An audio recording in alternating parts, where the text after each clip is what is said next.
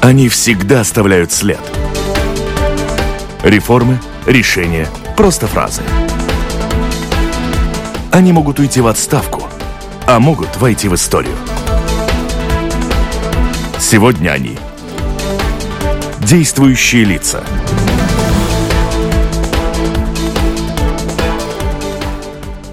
В эфире программа «Действующие лица». Комиссар Совета Европы по правам человека Нилс Мужниакс надеется, как прозвучало недавно в СМИ, что ему удастся посетить территории Донбасса, которые контролируют боевики. В течение года комиссар неоднократно бывал и в Украине, и в России, и не только – оценить, в каких странах Евросоюза и Совета Европы и в какой мере нарушаются права человека, мы сможем достаточно точно, ибо в гостях у программы комиссар Совета Европы по правам человека Нилс Мужникс. Здравствуйте. У микрофона автор и ведущая программы журналист Валентина Артеменко. В студии вместе со мной работают журналисты Андрей Хатеев, из журнала «Телеграф» и бизнес-портала bb.lv, из Зелма Струбка, из информационного агентства «Лето». Здравствуйте, коллеги. Добрый день. Добрый. Есть очень много конкретных вопросов, но все же в начале акцента работы комиссара по правам человека в целом. Акцент – это помогать всем странам Совете Европы улучшить ситуацию в права человека. Я Э, это вот самое главное это визит визиты э, в странах и готов, готовление э, докладов о ситуации в правах человека, а диалог с правительствами, с омбудсменами и вообще с, с гражданским обществом. Еще есть такой тематический пилар нашей работы. Это вот э, исследование, как-то э, выступление в конференциях, э, выступление в разных мероприятиях. И тоже есть такой юридический аспект. Я, я могу, у меня есть полномочия участвовать как третья сторона в делах в Европейском суде по правам человека. И я это уже сделал шесть раз. Но помочь э, человеку, даже отдельному человеку стать счастливым, вопреки его желанию, трудно. А вот вы помогаете улучшать ситуацию с правами человека в различных странах по просьбе представителей этих стран или вопреки желанию тех, от кого зависят эти права? Это зависит от страны. Ну, например, мы только что опубликовали доклад о Норвегии. И они э, был очень довольный с дискуссией. Они пригласили, они просили? Нет, я, я сам скажу, куда и по какими вопросами я буду работать. А потом я организую свои, свои визиты, и вот у меня есть встречи со, со всем спектром и с политиками, министрами, президентами, и э, с омбудсменами, и э, с экспертами, и мне лучше всего нравится посетить такие места, где нарушается. Это очень интересно. Например, села, где живут ромы или цыгане, или психиатрические больницы, или э, иногда тюрьмы, э, или учреждения для беженцев. Вот это очень интересно видеть со, со своими глазами, а потом мне легче говорить об этом э, с политиками, потому что я, я могу сказать, вот я это видел со своими глазами. Но э, это неправда то, что вы... Э, ну, например, Россия была недовольна одним из ваших отчетов после того, как вы там побывали. Наверное, есть... Э, такого рода недовольство не только в этой стране. Вас потом могут не пустить? Ну, пока в эту это, больницу, куда вы хотите. Ну, пока это не произошло, вот согласно моего мандата, э, все страны Совета Европы согласились содействовать моей работе и помогать мне сделать свою, свою работу. И пока все это сделали. Даже если я, я жестко критиковал, они помогли. Может быть, они были недовольны, не согласны с моими заключениями, но вообще до сих пор есть диалог со всеми, есть сотрудничество со всеми. Вы побывали на Донбассе, видимо, уже не один раз, да? Но в Донбассе я, я пока не был. Именно Вы собираетесь, да? Я собираюсь. В декабре я был со своей командой 15 километров от Донецка, в той стороне, где э, под контролем э, Киева. Я пока не был в другой стороне. Но, тем не менее, вы наверняка знаете ситуацию, что, то, что там происходит, гораздо лучше вот остальных здесь собравшихся в студии. На ваш взгляд, где там главная проблема? Кто больше нарушает права человека? С какой стороны? Я думаю, что... С на, украинской, с стороны ополченцев. Я думаю, что э, есть нарушения и, и в ту сторону, и в другой э, стороне. Я думаю, что в стороне, э, которая контролирует э, Киев, но там и гуманитарный кризис, и кризис права человека. В другой стороне, в Донбассе, я пока не посетил, я не хочу как-то подробно прокомментировать перед тем, как я видел со своими глазами. Иначе, если я, я буду сейчас очень подробно написать ситуацию, потом они будут мне сказать, э, вот вы уже сделали свои выводы, почему вы хотели mm-hmm. с нами говорить. А, а вы там не были, потому что вас не пускали или у вас не было такого желания? Ну, такая ситуация с безопасностью была такая, была война. Даже сейчас это довольно опасно, по-моему, но я надеюсь, что вот э, не будут какие-то инциденты и все стороны будут э, способствовать моей работе там. А сколько раз за год вы побывали в Украине, России? Я был четыре раза э, в Украине в последнем году и раз в России. Но четыре раза в, в одной стране это, это много, потому что мне надо посетить все 47. Значит, вот кризис в Украине э, требовал мое, мое внимание э, и будет, будет требовать мое, мое внимание еще долго, по-моему. О самых э, уязвимых таких моментах, что вы нашли в Украине? Есть ли там нарушение прав человека? Ну, я первый раз был во время Евромайдана. Там главное было насилие со стороны полиции и атаки над журналистами, активистами. И самое главное – это вот эффективное расследование этих преступлений. И до сих пор не было таких э, эффективное расследование. Причины разные. Там очень много кадровые э, изменения э, в прокуратуре, но тоже политической волей очень трудно реализовать реформы во время войны. И вот это то, что происходит, это, война. Но это, активисты Евромайдана требуют этой реформы, и если не будет довольно серьезной реформы именно в прокуратуре, в полиции, судебной системе, будет еще один кризис в Украине. Вы упомянули вот э, значимость гражданского общества и тоже Евромайдан, и журналисты. Это все-таки, ну, можно сказать, что это гражданское общество. И сегодня проходит э, конференция здесь у нас в Риге. Насколько они действительно, вот это общество, оно важно, чтобы защищать права человека в отдельных странах? И журналисты, но именно э, правозащитники, э, они мои партнеры. Вот я получаю информацию от них. Вот они мне дают сигналы, если э, ситуация улучшится или ухудшится. И я решил поехать э, первый раз в Украину, потому что гражданские активисты мне сказали, надо сейчас приехать, э, потому что есть похищения, есть э, люди исчезнут, э, и насилие со стороны полиции в такой уровень, что надо что-то делать. И, и, и вот я решил, и потом я, я был на месте с своей командой. Так они очень важны для нас. И часть моего мандата – это именно заботиться о правозащитниках. Трудности э, в таком, что это вне моего мандата рассмотреть индивидуальные дела – Э, значит, э, если я вижу, что вот это уже система, я могу поднимать эти вопросы. Но как-то рассмотреть индивидуальные дела и сказать, вот это, это правда, это неправда, это вне моего мандата. А для того, чтобы рассмотреть преступления, которые были совершены во время Майдана и в Одессе, там реально мешает война и вот эта ситуация и проблемы на востоке Украины – а воля расследовать все преступления с одной и с другой стороны, они есть? Я думаю, что есть именно со стороны прокуратуры. Только что опубликовал доклад есть такая международная группа наблюдателей э, Совета Европы, где участвовал и участвует э, бывший председатель Европейского суда по правам человека Николас Браца. Они только что опубликовали э, доклад о расследовании Майдана И вот эта критика очень жесткая, потому что было все эти кадровые изменения, а тоже было отсутствие сотрудничества между Министерством внутренних дел и прокуратурой. И Министерство внутренних дел Украины только что заявило, что вот они готовы сотрудничать и улучшить свою работу и так далее, и так далее.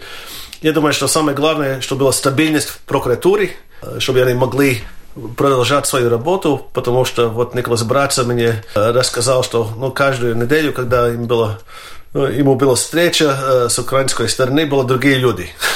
Так не было какая-то преемственность. преемственность да. А в Одессе, по трагедии в Одессе, я прочла, что группа Совета Европы готова сделать доклад уже к осени. Да, я сам был в Одессе в июне, и я встретился, там очень интересная инициативная группа, там активисты, журналисты с очень разными взглядами на ситуацию, но они все хотят узнать правду, истину, что произошло. И губернатор назначил эти люди, это был очень умный шаг с его стороны.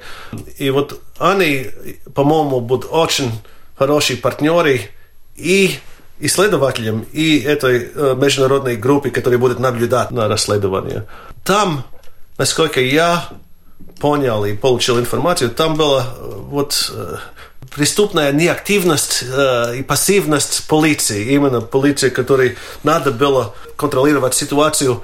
И главный э, полицист, который там отвечал на, на все это, он, он сейчас в Приднестровье. Может быть, немножко от Украины перейдем, если можно, к вопросу беженцев. Угу. Мы знаем, сейчас это очень актуально, и будут квоты по беженцам. Но как вы думаете, как эта ситуация будет решаться и вообще какое будет голосование? Потому что я понимаю, что должны проголосовать все европейские страны. По-моему, пока не будет квоты, потому что не только Латвия, но довольно много страны э, категорически против. По-моему, это мне жаль, потому что вот отсутствие солидарности э, в этом вопросе это трагично. Сейчас что происходит? Италия спасет людей, а потом они поедут или в Германию, или э, Шведию. И это не система, это не европейский подход к этому вопросу. Квоты – это один вариант, но ясно, что надо как-то организовать и создать систему солидарности. Я думаю, что это и в наших интересах, чтобы была такая система. Если, например, сразу появится 10 тысяч беженцев в наших границах, мы будем кричат «Солидарность, солидарность, спасите нас!» И на каком основе мы можем ожидать какие, какую-то солидарность от других стран. Если не будет какая-то система, или квотах, или другая система, мы не можем рассчитывать на, на, на солидарность в других странах. Какая проблема сейчас? Проблема огромная не только вот эти беженцы, которые умрут э, в море, это одна трагедия. Но э, проблема источник, вот это Сирия, это Ливия, это другие, другие страны, где, где происходят конфликты, войны и другие нарушения прав человека. Э, надо больше работать именно там, надо именно для сирийцев. Это самая большая группа беженцев в Европе если они как-то попасть в европейских странах, мы им даем статус беженца. Всем.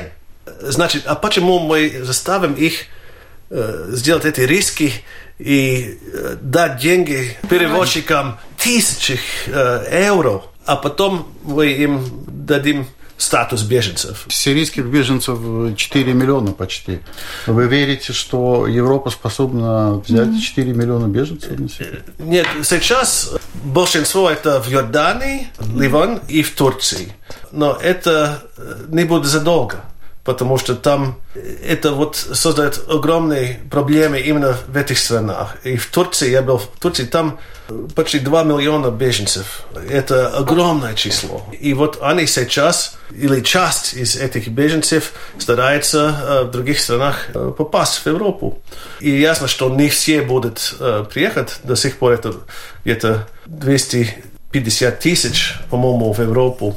Но есть страны, которые очень много сделали, Например, Турция, Германия, Германия приняла больше 120 тысяч сирийцев. А сколько в Латвии? Никто, по-моему. А другой возможности в мире нет вот как-то избавиться от этой проблемы? Ну, если, если европейские страны не хотят Просто вот просто остановить войну, нам надо готовиться принимать беженцев от Сирии. Не надо, может быть, больше как-то бороться с этой проблемой э, перевозчиков. Ну, Есть э, спрос, будут люди, которые будут готовы организовать транспорт для них, если потому что А у меня такой вопрос. Если мы в какой-то мере морально должны Европу принимать, так может быть действительно ввести плату за э, это, эту возможность, чтобы беженцы здесь имели средства на какие жить, а не так, что они попадают, их надо содержать. Да, это, это, это один из предложений со стороны Европейского Союза, что для каждого беженца, беженца будет определенная сумма денег. Но ясно, Илмар Смеш от э, Международной организации миграции мне сказал, что он рассчитывал, вот если будут какие-то квоты и критерии какие-то, население, доходы и так далее, что Латвия э, в такой системе приняла бы, может быть, где-то 10 беженцев в году. Это не огромное число. По-моему, это вот это менеджмент риска. Нам будут такие проблемы в наших границах в будущем. Э, Лучше э, какой-то э, организовать менеджмент эт- этого риска. Просто латвийцев волнует и то, что даже если беженцы будут жить не в Латвии, а в Евросоюзе, вот сколько ты сказал, Сирийских беженцев все больше, Четыре. почти четыре. если они Да, но все окажутся в Евросоюзе Европе, Не все они, конечно, хотят попасть в ЕС, но многие, да. Но в Евросоюзе довольно мало, где-то до 250 тысяч. Это не все. а можно остановить все- войну, вы говорите? Да, но это будет самое главное. Не только остановить войну, а а тоже остановить хаос в Ливии. Напомню, вы слушаете программу «Действующие лица». В ней сегодня принимают участие комиссар Совета Европы по правам человека Нилс Можниакс и журналисты Зайлма Струбка из информационного агентства «Лет» и Андрей Хатеев из журнала «Телеграф». Мы о России еще не расспросили, а что вас беспокоит в России, что показали итоги ваших визитов в Россию? Я довольно много внимания обратил именно в гражданскую, гражданское общество и закон о иностранных агентах. Сегодня приняли закон о нежелательных организациях.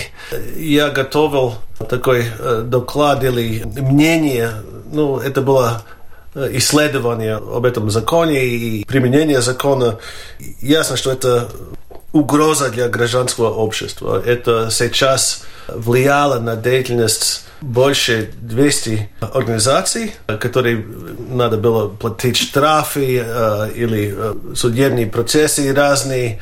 Э, это моя главная забота сейчас, вот гражданское общество. Потому что если э, не будет гражданское общество, не будут эти правозащитники, значит, не будет люди, которые будут помогать жертвам нарушений прав человека, не будут люди, которые будут готовить дело в Европейском суде по правам человека о том, что происходит в Чечне и в других регионах, не будут люди, которые будут э, защитить журналисты, которые под угрозой. Так, по-моему, это самое главное и, и помогать нашим партнерам именно в гражданском обществе. Э, Это одно. Другое – это э, свобода слова. Я вчера выступил в конференции о, о свободе медий и сказал, что, по-моему, это один из главных основных прав. Почему? Потому что без свободы слова и именно без свободы э, СМИ очень трудно организовать выборы нормальные, демократические. Очень трудно организовать свободу ассамблеи, свободу ассоциации и так далее. Так это связано с многими правами. Э, И вот есть довольно э, проблематичные э, законы, которые были приняты недавно в России. Закон, например, который запрещает критиковать или вообще говорить о территориальной целостности России. Вот значит, не- невозможно вообще обсудить вопрос Крыма. Есть закон о блогерах. Каждый блогер, э, у которых есть больше э, три тысячи следователей надо регистрироваться как, э, как СМИ, но без гарантий, которые есть всем, все СМИ. Есть закон, который запрещает обсуждать ситуацию с Крымом? Ну, почти. Вообще? Если как-то задает вопрос о например, легальность аннексии. Это преступление. Это преступление. По новому закону. Да, кстати, о Крыме, насколько я знаю, вы там были. А я был там э, в сентябре. Противоречивая информация поступает из Крыма. Одни говорят, что там все хорошо и все счастливы от того, что присоединились к России. Другие говорят, что там имеет место нарушение права человека, особенно в отношении татарского населения. Что на самом деле там происходит? Это не моя задача сказать, довольны ли, ли люди э, с политическими изменениями или нет, э, или сколько поддерживали изменения или нет. Моя задача – это вот заботиться о правах человека. И именно о правах человека там было, я нашел, было э, похищение, несколько Э, случай и вот политически мотивированные убийства несколько. И я сказал, что я ожидаю, что будет э, эффективное расследование. До сих пор не было э, эффективное расследование. Преступники пока не были найдены. Есть проблемы самообороны. Что такое самооборона? это не предусматривается ни законодательством России, ни и очень много информации об нарушении именно, как сказать, напрягает или э, думается, что это связано именно с деятельностью э, самообороны. Если говорят о правах меньшинств, да, крымские татары – это самая главная забота. Две лидеры крымских татар, Мустафа Джамилев и Рефат Чубаров, которые мы знаем в Латвии, потому что он здесь жил очень долго, они сейчас не могут вообще поехать в Крым из Киева. И третий лидер, господин Чигос, был задержан за действие, которое произошло перед политическими изменениями. Очень странно. Они не могут поехать из Киева в Крым, а они могут поехать из Москвы. Нет, они вообще э, запрещено. Въезд в Крым запрещен. Да, да. да.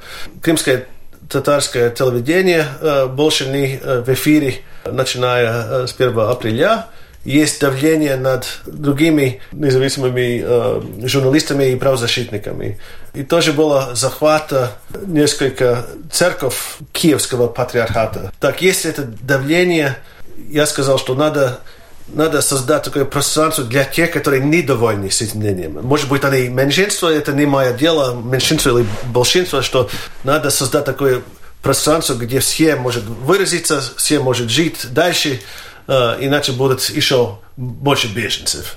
И ситуация после моего визита улучшилась э, во всех областях, но я э, собираюсь вернуться в Крыму, потому что российская сторона очень недовольна с моими заключениями, так я, мне надо проверить. Еще раз, понял ли я все Э, события и ситуации, я думаю, что... Э, Но вы же сказали, что улучшилась ситуация. Ухудшилась. А, ухудшилась. Поняла, что вы сказали Нет, нет, нет, извините. Потому что до сих пор не было найдены преступники, которые совершили эти похищения mm-hmm. и политические убийства. Самооборона продолжает работать, давление над, над меньшинством и, и, и журналистом продолжается. Я хотел бы там продолжать свою, свою работу и, и свой диалог. Не найдено убийцы Немцова, насколько я понимаю. Вас это волнует или не все убийства да, это, вас беспокоят? Это, это меня волнует, потому что э, вот это он был символ оппозиции – Э, и он был в моем бюро. Э, он меня посетил э, в Совете Европы, я его немножко знаю. И это был шок. Я надеюсь, что будут найдены люди, которые совершили это, это преступление или нет, но я ожидаю тоже эффективное расследование и, и наказание. Россию сравнительно недавно лишили права голоса в парламентской ассамблее Совета Европы. Это не мешает вашей деятельности и что вы думаете об этом? Не лишнее ли это было? Потому что просто еще одна площадка, на которой же можно было сотрудничать с Россией по тем же правам человека, ее просто больше нет. Какой был в этом смысл? Мне трудно прокомментировать деятельность других структур Совета Европы. Это вот политический орган, И там депутаты, я думаю, что лучше задать этот вопрос, э, например, латвийским парламентариям. У меня есть свой диалог с российской стороны, но ясно, что это влияет на атмосферу сотрудничества вообще между Россией и Советом Европы. И сейчас вот ситуация очень тяжелая, но продолжается сотрудничество продолжается диалог, но этот диалог очень тяжелый и трудный сейчас. И мне трудно представить, как это будет изменяться, потому что вот все условия, которые выразили парламентская ассамблея, они пока ничего не сделано со стороны России. И как они будут менять свою позицию, мне не ясно пока. А есть ли проблемы с правами человека в странах Евросоюза? Да, очень много. Три проблемы, которые я чаще всего понимаю именно в странах э, Евросоюза, это проблема миграции и э, беженцев, проблема ромов или цыганов и проблема э, инвалидов именно э, те ну, психиатрическими заболеваниями. И права детей. Эти, эти проблемы самые актуальные в многих странах Евросоюза. Есть некоторые страны, где я тоже поднимал вопрос о свободе слова и свободе СМИ. Я это сделал в Венгрии и в Болгарии. И там существуют определенные проблемы. Есть проблемы с полицией, с насилием со стороны полиции. Например, я поднимал этот вопрос в Испании. Есть тоже проблемы с судебной системой, например, в Италии. Очень много дел в Европейском суде по правам человека именно о долгие судебные процессы. Дольше, чем в Латвии? Э, да, я думаю, что Италия рекордисты. Там 8 лет для гражданских дел.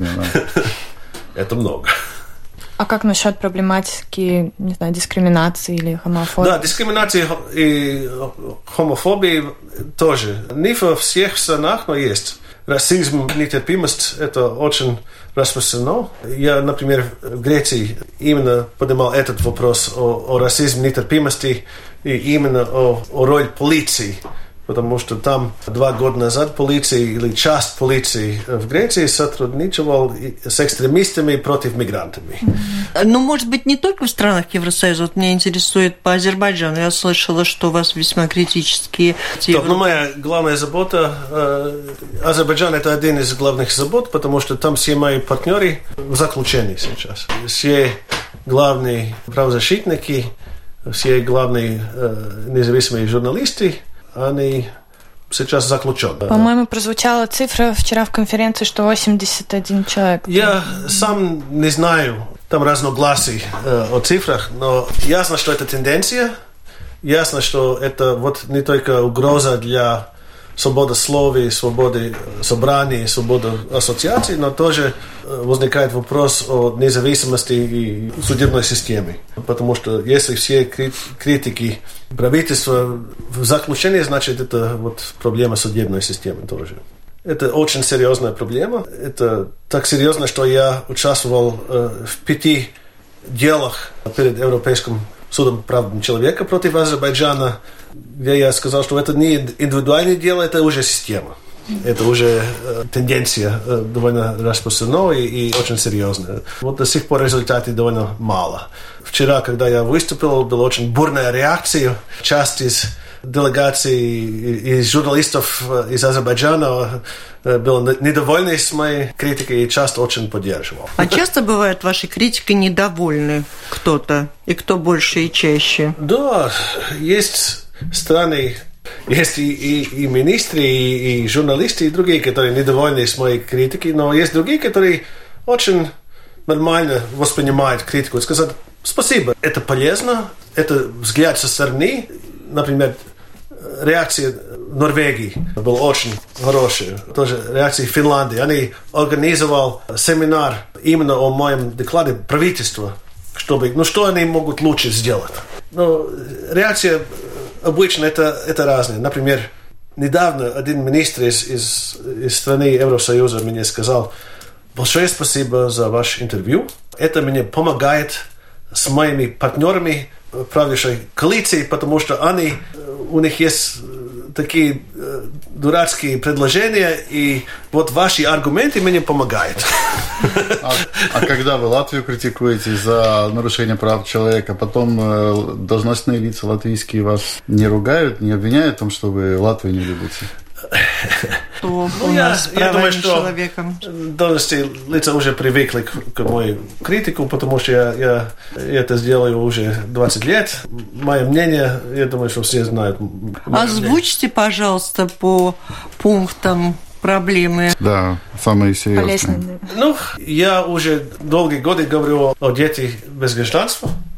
Там есть улучшение ситуации, было изменение в законе, но согласно с Конвенцией о правах ребенка, у каждого ребенка есть право на, на гражданство с рождения.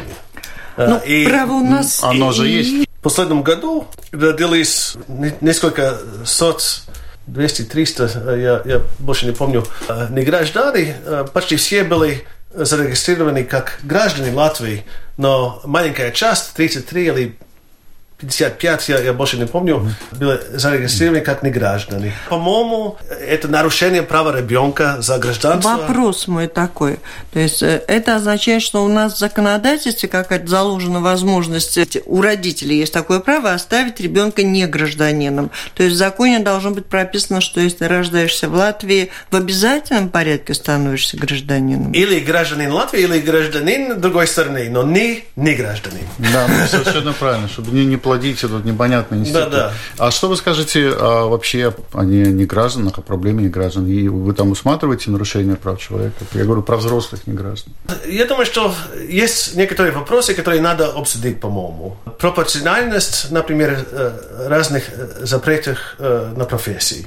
Я пока не изучил этот вопрос, какая ситуация сейчас, но когда я я жил в Латвии и, и занимался этими, этими вопросами, это именно вопрос о пропорциональности. Почему это необходимо как-то запретить вот эту профессию, эту профессию на неграждане? Вот это вопрос. Еще было дело в Европейском суде прав человека о пенсии как считать пенсию неграждане, да. у которых есть стаж вне Латвии. Это yeah. дискриминация или не дискриминация? И суд решил, что в этом случае это была дискриминация, но вот трудно обобщать это, это заключение для всех. Угу. А, То есть конкретный человек выиграл суд и получил да. другую пенсию, да. но для того, чтобы у всех ситуация да, улучшилась, да, да. надо да. всем пойти в Европейский Ну, есть э, дело, которое вот можно обобщить да, и сказать, что вот это, это тенденция, э, но угу. в этом разу э, суд так не, не решил. У меня еще есть вопрос вот э, по поводу речи ненависти, если я правильно выскажусь, э, Найда Руна. Э, я понимаю, что недавно эта проблематика как бы опять была актуальной, особенно против детей, юношей в интернете. Вот что вы можете по этому да, сказать? это очень актуальная проблема везде в Европе. В Латвии тоже, насколько я знаю. Не а, только против детей. Но это именно в интернете, где молодежь распространяет такую речь. Проблема такая, что есть стандарты, но эти стандарты надо посмотреть на каждую ситуацию отдельно. В каком контексте звучал эта речь, кто это сделал, это был профессор или активист Skinhead, какая была мотивация. Но если опубликовал вот Mein Kampf, это было, чтобы разжигать национальную ненависть или чтобы вот преподавать историю. Надо посмотреть на каждую случай отдельно.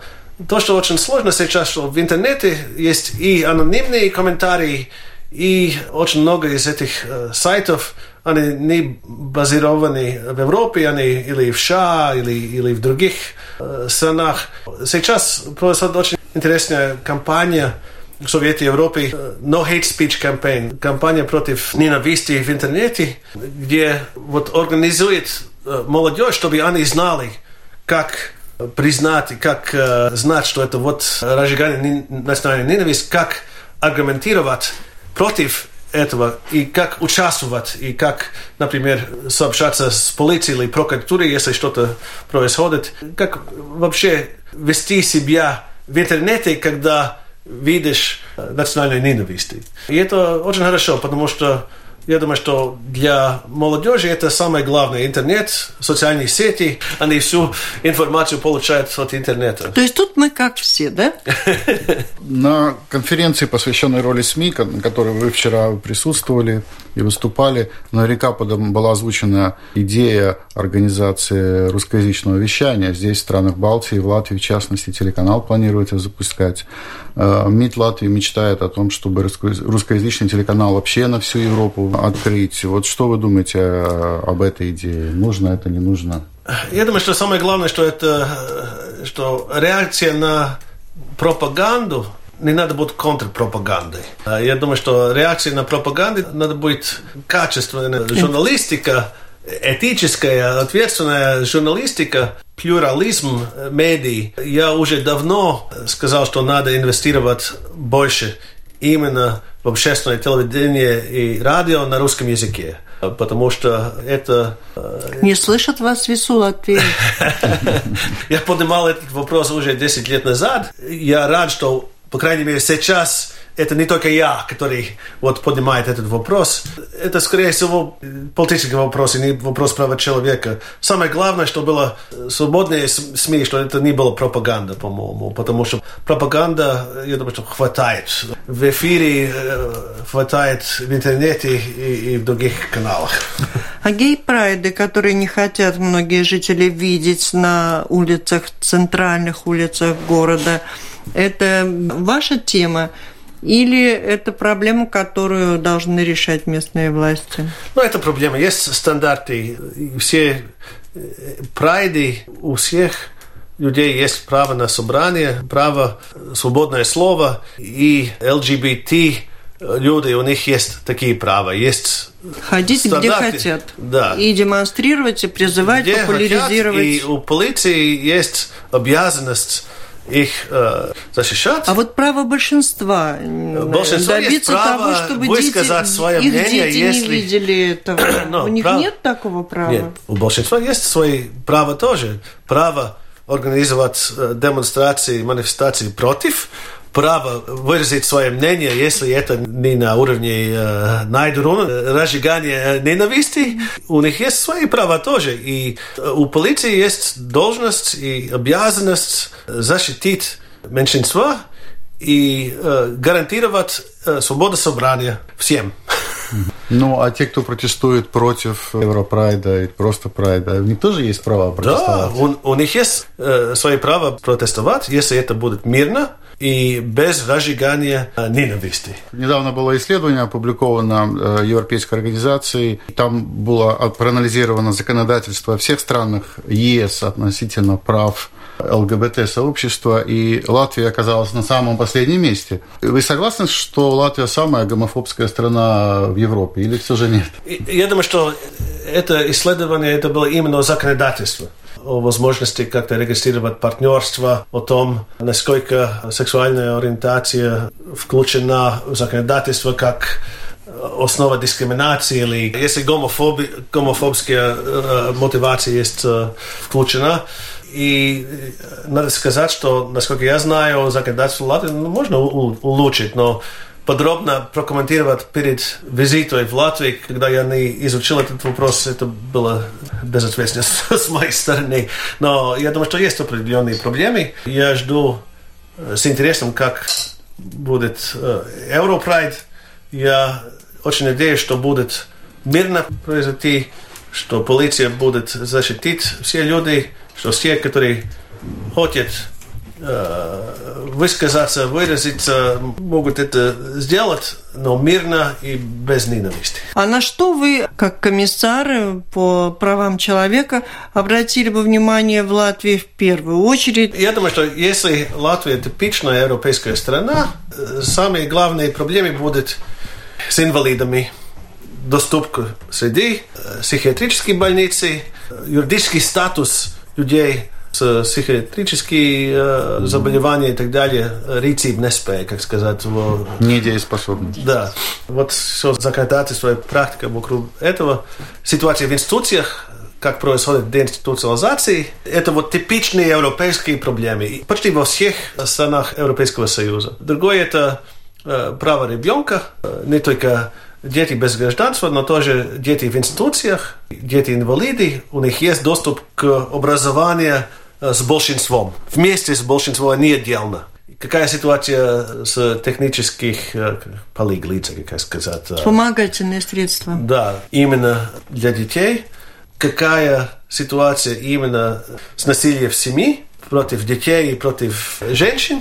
Что у нас женщин бьют? Везде бьют женщин в Европе. Было очень интересное исследование агентуры основных прав Европейского Союза, и там э, статистика Латвии довольно жесткая, что это довольно распространено, но мы об этом не говорим. А из тех э, предложений ваших, с которыми вы выступаете в своих докладах, которые касаются Латвии, какую вызывают э, реакцию со стороны правящих? Э, ну, те замечания, те статьи, вот по детям неграждан, например. Мы говорили, что вот в России не одобрили ваш отчет, а в Латвии одобряют ваши отчеты? Я пока не писал отчет о Латвии, это перед мной. Я собираюсь официально посетить Латвию. Не знаю именно когда, это, но это будет довольно скоро. Или в конце года, или через год. Но это будет скоро, потому что я уже был комиссар три года, и меня еще три года. Значит, будет скоро, потому что я делаю все, ну, все страны. Я уже посетил 26 из 47. Вы уже знаете, что вы тут будете делать? В какую психиатрическую больницу поедете или в Но я школу? пока, я пока не решил, какие будут акценты. Это зависит от конъюнктуры, где я могу как-то участвовать в актуальных дискуссиях, какие будут больные моменты и проблемы. Но э, я думаю, что те проблемы, которые я, я уже э, поднимал, э, наверное, будут, по крайней мере, часть из, из доклада. Есть акцент на, на три или четыре вопроса. Это может быть детей, это может быть э, инвалиды, это может быть полиция, быть дискриминация, это может быть расизм и нетерпимость, беженцы. Обычно сейчас я э, А как вы выбираете эти аспекты? Э, После многих консультаций и с э, правозащитниками, и с омбудсменом, и с партнерами в У Совете вас Европы. хорошее взаимодействие, взаимопонимание с нашим омбудсменом? Я только что был, у меня была встреча с ним, он мне передал свой годовой отчет. Я буду это читать с большим интересом. Мне трудно оценить. Это, это не... Самое главное, это чтобы вот гражданское общество поддерживало э, его работы. Если не поддерживает, вот тогда существует проблема. Э, Еще один критерий, э, вот эффективность работы влияет работа омбудсмена на политику, вообще на, на законодательство, на, на практику. Мне трудно это оценить пока. Я участвовал вообще в создании этого института, и я буду это поддерживать, несмотря на то, кто будет омбудсмен лично, потому что я думаю, что это очень нужная институция, и надо укреплять эту институцию, потому что нам нужен крепкий, независимый, эффективный омбудсмен. Я надеюсь, что есть такое предложение э, укреплять статус омбудсмена именно э, в Конституции. Я вообще за, потому что вот иначе, может быть, изменится правящая коалиция, они, им не нравится вот эта институция, может ликвидировать. Я думаю, что э, это нормальная практика в очень много странах. Будут такие дискуссии э, в парламенте тоже. Так надо укреп- укреплять, надо поддерживать, но надо тоже требовать результаты. Итак, э, вскоре вы Вскоре, прибудете, я думаю, что я, к мне трудно сказать, потому что визитом. я надеюсь, что не будет кризисы, которые будут Да. требовать мое, мое внимание. Я думаю, что в, в течение года я вернусь официально. Официально. Я в завершение поч-. Итак, мы будем ждать, когда комиссар Совета Европы по правам человека Нил Мужникс вернется в Латвию с официальным визитом. Но и с неофициальным, я так понимаю, вы в Латвию приедете в отпуск в июле, потому что живете, в принципе, считается здесь. Хотя, наверное, каждый день в другой, в новой стране. Да, да. Правда. Ну, я живу э, в аэропорте Франкфурта вообще. Спасибо. Это была программа «Действующие лица». В ней приняли участие комиссар Совета Европы по правам человека Нилс Мужнекс и журналист Андрей Хатиев из журнала «Телеграф» и бизнес-портала bb.lv из Элма Струбка из информационного агентства «Лето». Программу провела Валентина Артеменко, Латвийское радио 4. Всем спасибо, удачи. До встречи в эфире.